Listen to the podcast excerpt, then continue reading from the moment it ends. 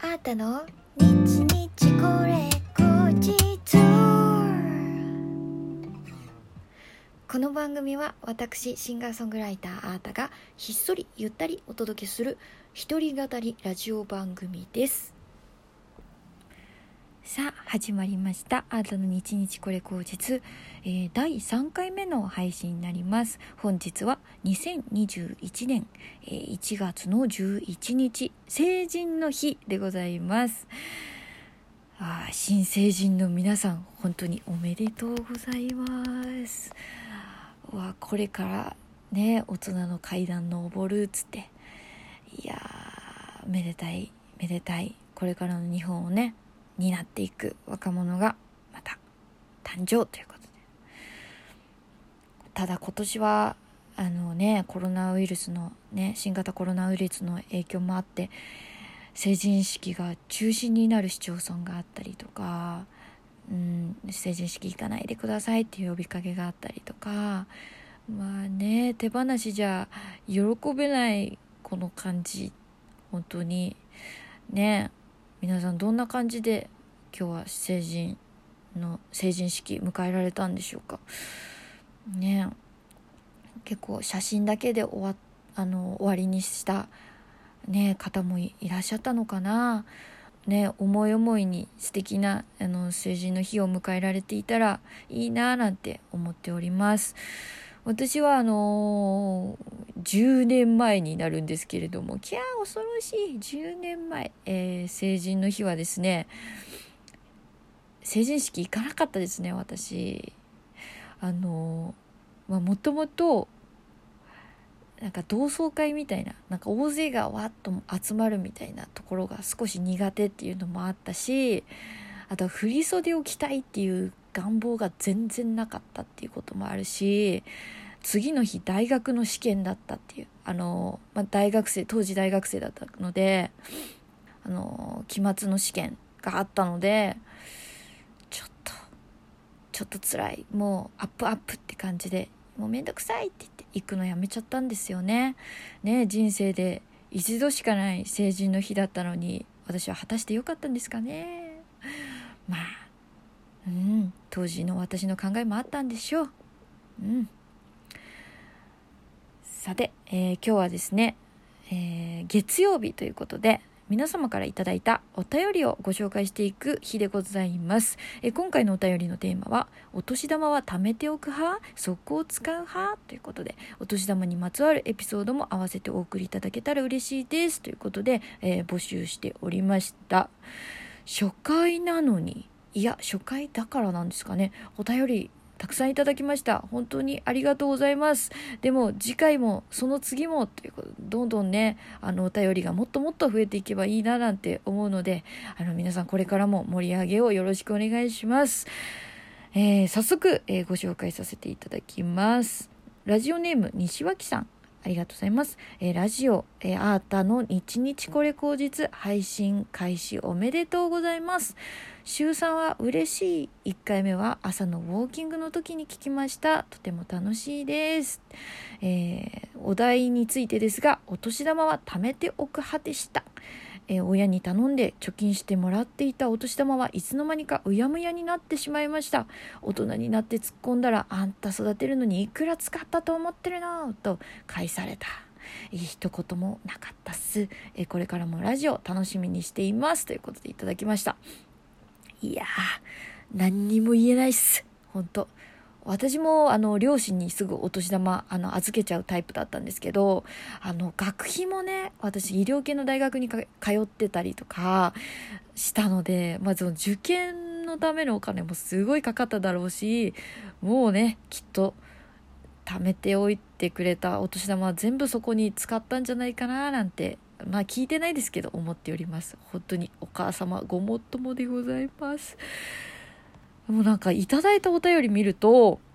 みんな貯めておきますね。で貯めておいて両親に渡してうやむやになったっていう方がすごい多いですね。そんなお便り、えー、おいちゃんさんありがとうございます、えー、楽しく拝聴しています、えー、テーマのお年玉ですがもらったらそのまま親に渡していました。もらったお年玉の一部は使いましたがそれ以外は貯金してくれていたのか使われたのか未だに不明です。ということで。いやそうだよね。きっとそういう方が多いんだろうな。あのただね私のねあのまあ友達のあの今子育て中のねお友達なんかの話聞くとえっと、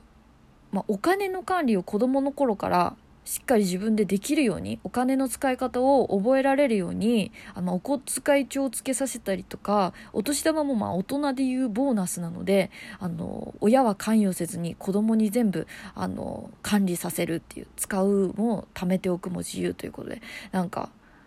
やってるよっていう人もねいましたね。私はなんかお金の使い方本当にダメで音楽活動を始めてそのちょっとずつできるようになった人間なのでなんかこういういいなって思いますね。なんか小さい頃から全然無意識にそういうあの訓練をさせてもらえるっていうのはねえ。いやすごくいいスタイルなんか今っぽいなってちょっと思いました。だから自分も子供がもしねできたらそういう感じで親にあの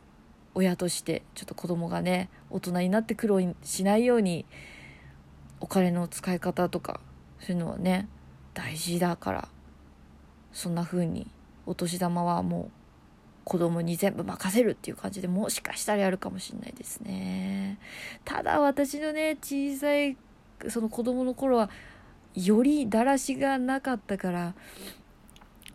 ねえちょっとお年玉なくしたりとかしそうですもん。ねえ、うん、実際ねあのね今年もあの年末に大掃除した時に大量の商品券とあのクオカードが出てきました。いや本当に嬉しいんだけどえー、っていまだに？みたいな。まあおあの大掃除して偉かったねのご褒美なのかななんて思ってすぐに使いました。うん、ありがとうございますって感じなんだけど。まあ、それ以外にもね、お年玉についてのね、お便りもいただいたんですけど、みんな100%なのにいただいたやつ100%貯金してましたって、親に渡してましたって。やっぱそういうもんなのかね。うーん。ああとは、えっと、そのお便り返することではないんだけれどもいただいたお便りがあったのでちょっとこの場でね、えー、ご紹介させていただきますラジオネーム勝部さん、えー、こんばんは、えー、金曜のえー、アータ弾き語りの、えー、日これ口実を聞いてお便りします。えー、Day One ってそういう歌詞だったんですね。まさにアータファンの歌ではないですか。え、ギターだけでの弾き語りの良さに気づけたのは大感謝です。あとは、えー、アータの活動を応援する中で、えー、スマホの使い方もどんどん広がっていきました。えー、他にもいろいろかっこ悪い、え、カルチャーショックというやつですかね。え、ありがとうということでいただきました。ありがとうございます。そうですよね。私活動する中でね、まあ、いろんなアプリを使ったりとか、SNS もそうですしね。もしかしたら、あなたに出会ってなかったら、このね、ラジオトークってアプリもね、あの落とすこともなかったかなとなかったかもしれないですしね、えっと、SNS も全然見なかったかもしれないので、ね、世界が私の、えー、活動で、え、ちょっと広がってくれてたら嬉しいです。ありがとうございます。ね、Day1、あの、前回の放送では、あの、Day1 という本音というユニットの、えー、曲をカバーさせていただきました。結構いい感じに撮れたので、ぜひとも皆さん聞いてみてください。えー、あとはですね、質問もいただいてます。えー、天然さんよりありがとうございます。えっ、ー、と、ギフトって何になるのかな？ということで、えー、コーヒー人一ついただきました。ありがとうございます。あの、ギフ、ギフトですね、あのまあ、簡単に言うと投げ銭的な感じで、えっ、と、溜まってくると、私にお金が入る感じになります。うん。ただなんかいろいろなんかルールがあるみたいなので、えっと、ちょっとラジオトーク、えー、ギフトって感じで、ちょっと興味ある方は、あの、検索していただけたら、うん、その方が間違いない情報が載っておりますので、えー、チェックしてみてください。ねもうぜひ、ぜひ差し入れ、ギフトお待ちしております。本当にありがとうございます。さてさて、えー、そろそろ終わりのお時間に近づいてきたんですけれども、今回、たくさんのお便り本当にありがとうございました。次回のお便りはですね、皆さんが最近知った新事実を教えてください。